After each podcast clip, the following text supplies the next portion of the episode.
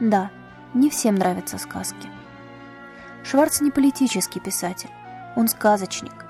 И по-своему, как умеет, откликается на все, что происходит в стране. Жить иначе он не может. Даже Дон Кихот у Шварца предстает в новом обличье. Он труженик и воин, народный заступник и рыцарь добра.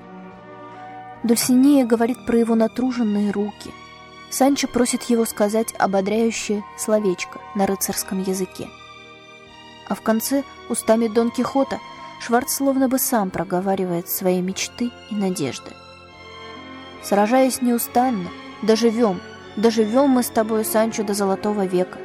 Обман, коварство и лукавство не посмеют примешиваться к правде и откровенности. Мир, дружба и согласие воцарятся на всем свете. Справедливость уничтожит корысть и пристрастие. Вперед, вперед, ни шагу назад. В пьесах Шварца не стоит искать тайный умысел. Просто до самой смерти он сохранил удивительное свойство видеть мир чистыми глазами ребенка и также по-детски называть все своими именами. Правду – правдой, ложь – ложью нравится это кому-то или нет. Когда-нибудь спросят, а что вы, собственно говоря, можете предъявить?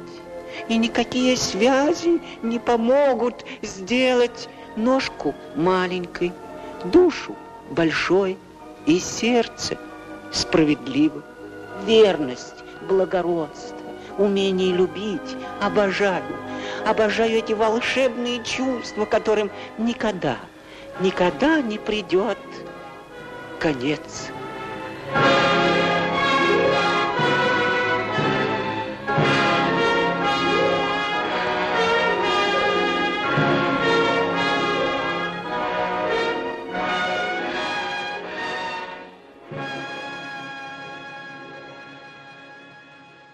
Обыкновенное чудо. Какое странное название. Если чудо, значит необыкновенное. А если обыкновенное? Следовательно, не чудо. Разгадка в том, что у нас речь пойдет о любви. Секрет успеха сказок Шварца прост. Они очень добрые и искренние. Такие же, как сам сказочник. В них всегда побеждают любовь, справедливость, честь. Да, именно с большой буквы. Но сегодня эти понятия не популярны. Они требуют от человека толики безрассудства — заставляют делать усилия, которые кажутся невероятными.